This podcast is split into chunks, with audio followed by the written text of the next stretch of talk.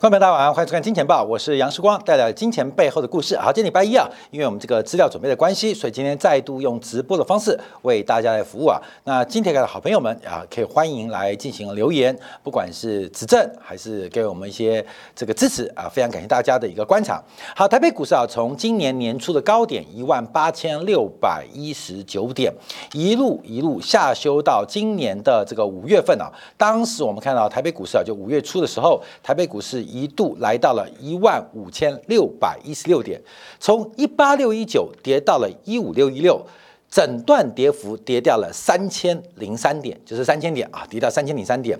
从这个五月初的反弹到今天啊，台北股市今天继续出现这个熊市的强劲反弹，也不仅台北股市啊，包括亚洲股市、包括欧洲股市、包括美国股市都在做反弹。那今天的高点呢，就是收盘价是来到一万六千。六百一十点，也就是反弹上来啊，反弹了九百九十四点哦，就快一千点哦。这三周多的时间，台北股市。涨了大概有一千点了，从一八六一九跌到一五六一六，跌了三千零三点。那经过这三周的反弹，收复了将近三分之一啊，九百九十四点，就将近一千点反弹，跌三千点，涨回一千点。好，观众朋友，那现在要怎么做观察啊？那我们还是要梳理一下过去几天呢，我们在节目当中为大家来进行的分析，就是市场上，我们先从啊这个礼拜五的数据，再看到了美国国债的表现。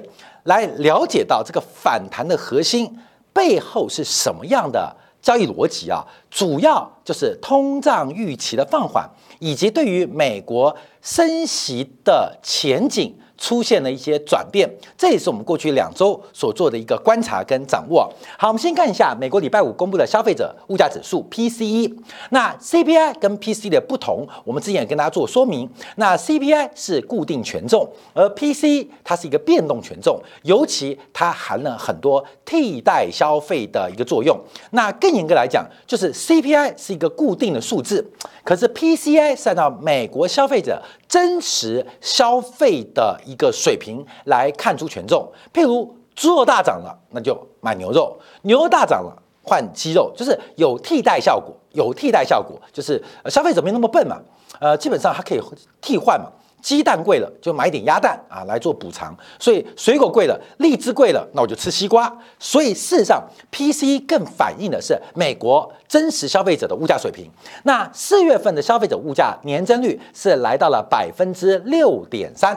年增率百分之六点三，那比预期的六点二为高，那比前前值啊，就是三月份的六点六来的低啊。这个这个月是六点三，那现在是呃六点六。那我们跟大家特别来做观察跟报告的原因啊，它并不是消费者物价放缓，而从年增率其实不是放缓哦，主要是基期因素在这边啊。我们看到以 PCE 观察，去年的这个时候正是美国物价。大幅度扬升的过程，也就是三月份，尤其是四月份到了五月份，是美国物价去年哦，从原来百分之二的水平，一口气跳升到百分之四的年增率的水平。所以碰到一个极其大幅扬升的过程，在一个极其垫高的背景之下，当然物价的年增率就会放缓啊，因为去年的物价。已经来到高峰期了，就是已经碰到去年的物价高峰期，所以在这边做一个观察跟解读啊。可是市场上仍然可以做一些正面解读，就是物价放缓。那物价放缓的证据在哪边？就是月增率。因为虽然呢，我们讲基期关系使得这个物价增幅会放缓啊，基期垫高了嘛。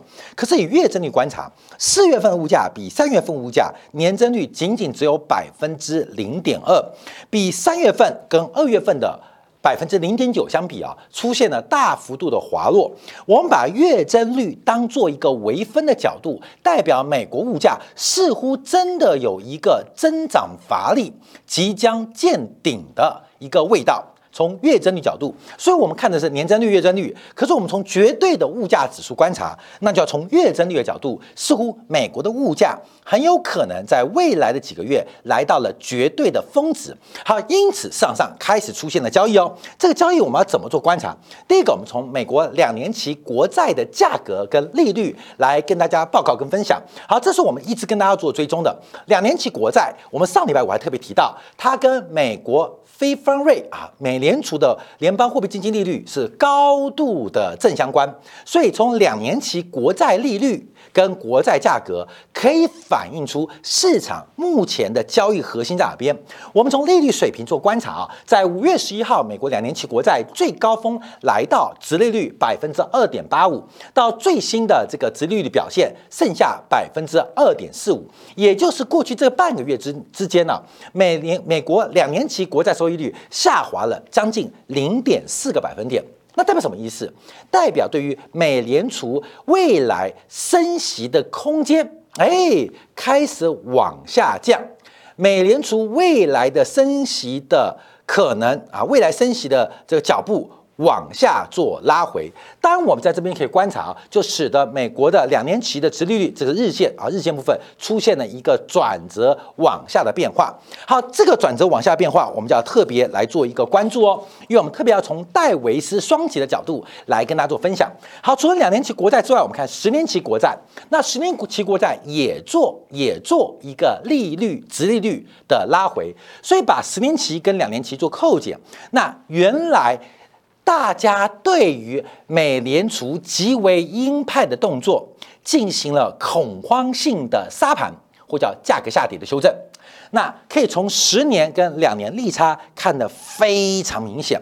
那有多恐慌呢？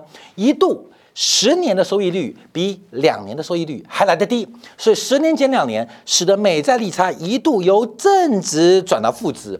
这代表市场上对于美联储为了修复去年该升息、美升息、该紧缩、美紧缩的修补动作，进行了非常过激的反应。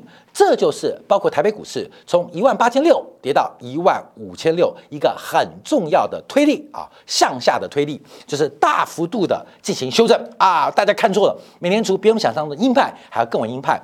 可过去这几天我们也特别提到，这个十年期跟两年期的国债收益率，它慢慢再从负值转正啊，从负值转正，也代表过度恐慌的情绪。以债券市场来做观察的话，它正在修复，就杀过头了啦。高明懂意思吧？就杀过头了。好，这个我们等一下再做进一步解读。杀过头是杀过头，但整条直率曲线会怎么变化？等一下做说明。好，我们先解读一下这一波这个市场上崩跌的发展。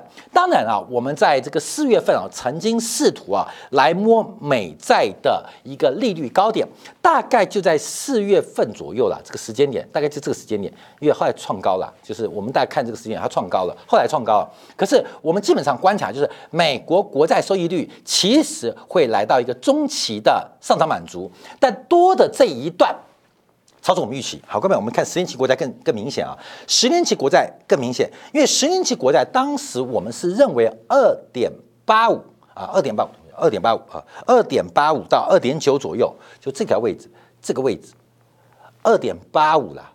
到二点九，我们节目当中，哎，郭明，你回去看回放嘛。我们预估这边是美国美债收益率的一个涨幅的满足，在这边要休息啊。结果涨哪边？美债收益率涨到三点二零，涨到三点二零。好，涨到三点二零，我们故意注意注意这一段，就这一段，郭明，就这一段，就出现了债市的恐慌沙盘，它甚至甚至跌破了啊，跌破了这个十年期跟两年期国债收益率的。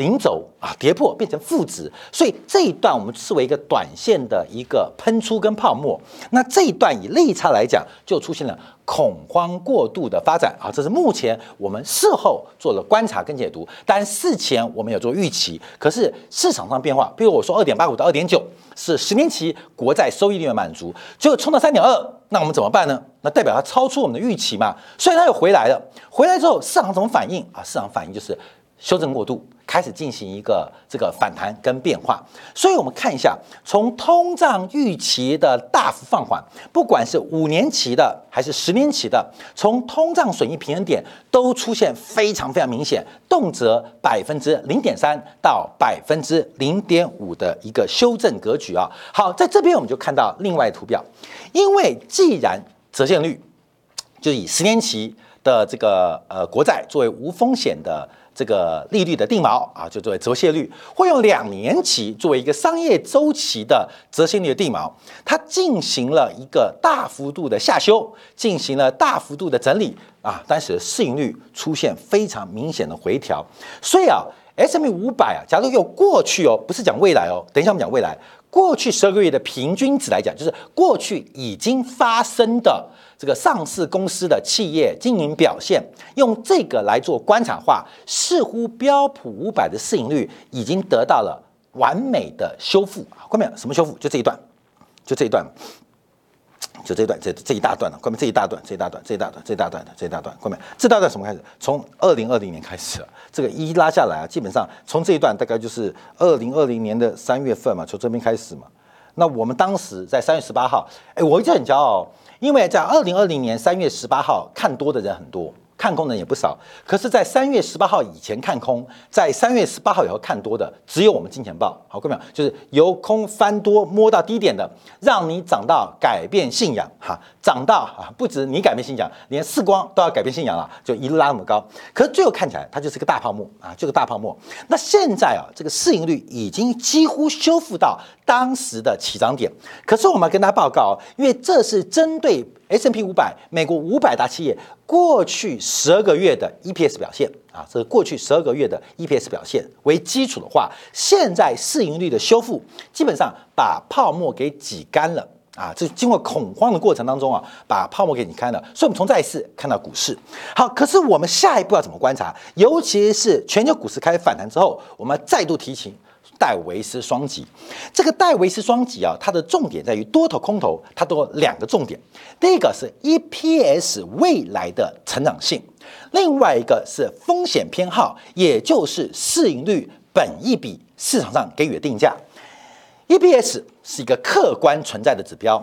而市盈率或本一比是一个主观的情绪，这个也叫做市场风险偏好。戴维斯双极可以用在多头的底部，也可以做在空头的头部。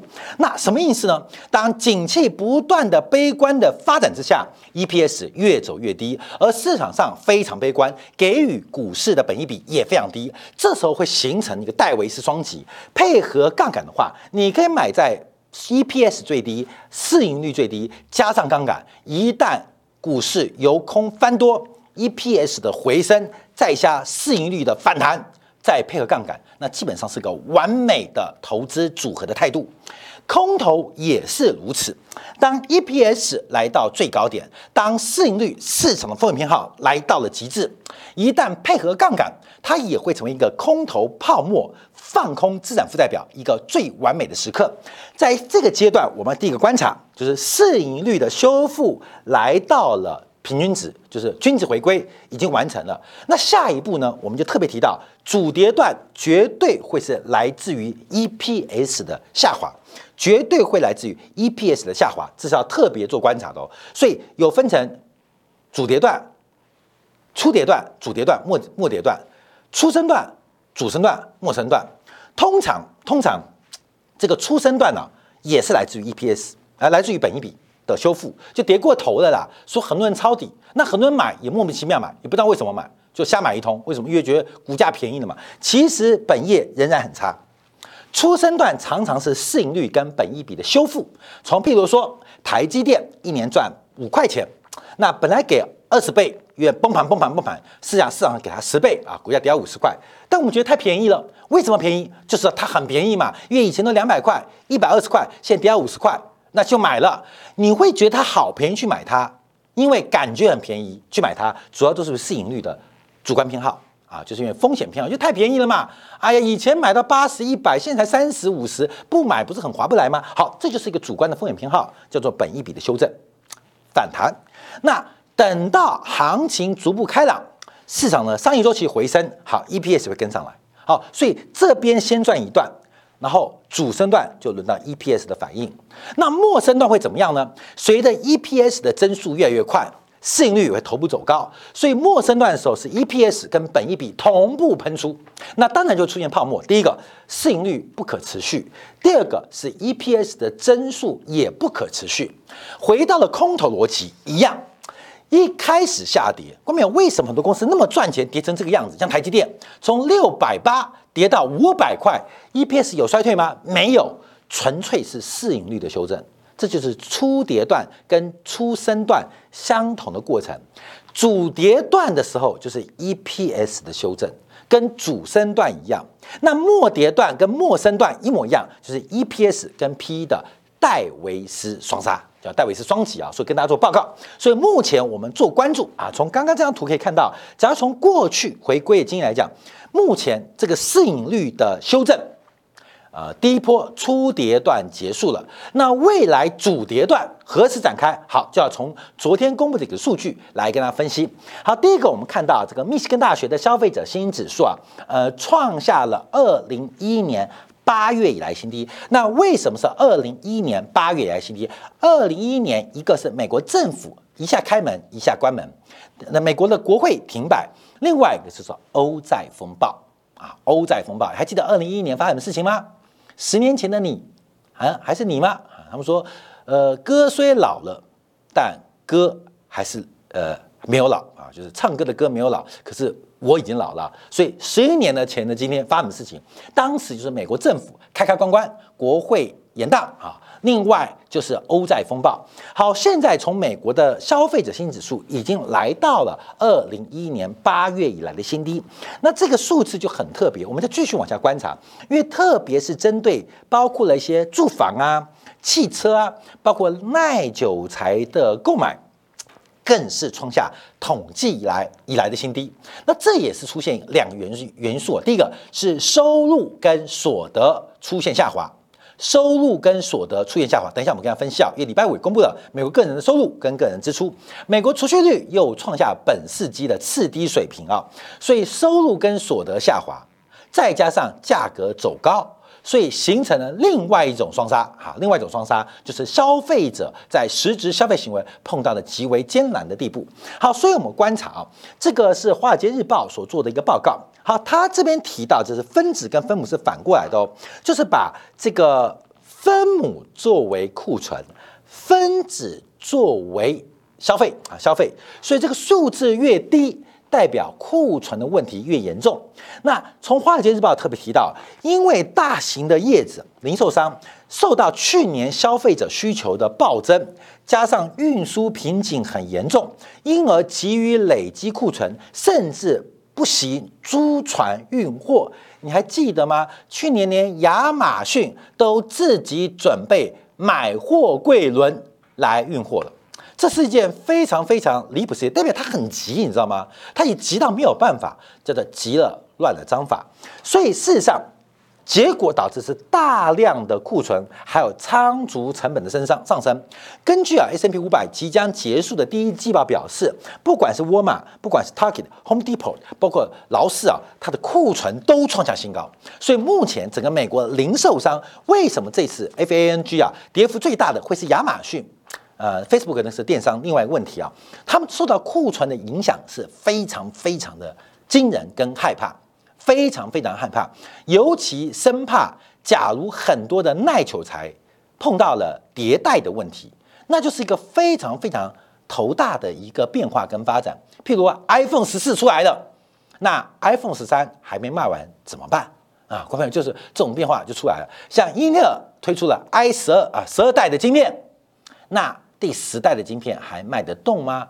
那能卖得动就是销价，就是杀价。所以对于整个零售商来讲，现在这个库存海啸问题正在延续。那配合消费者信心的下滑，配合所得跟收入的收入跟支出的一个差距，使得目前啊，美国的问题啊变得蛮特别的。好，我们看美国四月份的零售库存金额来到六千九百六十三亿美金啊，这个基本上也呃月增率啊是零点七 percent，在。零售销售成长超出预期的背景之下，美国的零售库存不增不减反增啊，继续走高啊，继续走高。好，另外我们再看到美国的短售库存。假如我们分成短售库存跟零售库存，短库存就是批发库存，就是渠道库存，更是创下历史新高。美国的批发库存也连续二十一个月在增加，绝对金额高达了八千六百零八亿，又比三月份多了一百七十亿美金。美国现在从上游到下游的库存都不断的在累积，都不断的在增加，所以我们从零售库存跟短售批发库存，我们看到整个库存目前都非常非常明显的走高，所以我们再往下观察，那会发生什么样的变化？第一个是美国的消费正在快速的放缓，不管啊，我们当然从密西根大学的消费者信心指做一个领先指标，另外从美国人的收入的增速，在过去三个月已经跌破均值哦，这也是种均值回归哦，看到没有？这也是种均值回归，因为过去啊，包括了这个 CARES 啊、APP 的法案呐，都使得美国所得在移转性分配、在一次性补贴过程当中大幅的超出均值，产生一种幻觉。因为美国的补贴跟救救助不是一次的，它是两次，严格来讲是三次，形成了一个恒常所得的偏误。就是很多底层消费者认为，美国的援助、政府所给的援助和社会救济将会不断持续下去，但事实上不可能发生嘛。所以现在出现一个大幅度的均值回归，甚至跌破了均值。再扣掉物价因素，我们看得更明显，美国实质工资出现了非常严重的衰退，一二三四五六七，连续七个月衰退。所以消费信心崩盘，主要来自于是名目工资也在放缓。假如扣掉通胀，实质工资放缓速度更为惊人，所以美国的 EPS 修正才刚刚开始。好，那我，嗯好，我们按到了，好，到这边，好，到这边，好，讲完了，好，对不起，讲完了，哎，对，讲完了，哈哈，你直播的营收讲完了，好，过没有？所以我们看到这边啊，它代表的是美国的整个 EPS 修正即将在路上，从现在是报告第一届季报到第二季。啊，到第三季会看到越来越多的上市公司，他们出现 EPS 下修，所以我们现在观察，在整个市盈率的修正结束之后，看没有？也不能乐观，因为市盈率我们刚刚用的是过去十二个月的已发生的 EPS，未来十二个月是个预期，加上现在大家对于美国美联储的利率政策的预估开始转趋乐观。而这个乐观可能会引发主升段波动更精彩的表现，跟大家特别来做一个分享。好，我们休息一下，回来就继续观察。那美国 EPS 会下修多少？另外很重要是人民币连续两天大升，从上礼拜四的十万人大会到十二万亿啊，就十二兆人民币的刺激。我们现在特别观察中国股市是全球最早见顶、最早下跌的。虽然现在在反弹，可是位阶不同哦。因为中国股市在去年第一季见到高点，全球股市在去年第四季跟今年第一季见高点。从货币周期做观察，中国是最早紧缩的，所以现在的低点跟其他市场低点不太一样。到底这十二兆人民币的宽松会带来什么样的杠杆作用？而中国股市会成为全球最好的价值洼地吗？那加杠杆要加什么地方？我们休息一下，稍后在金铁杆部分为大家做进一步的呃这个分享跟服务。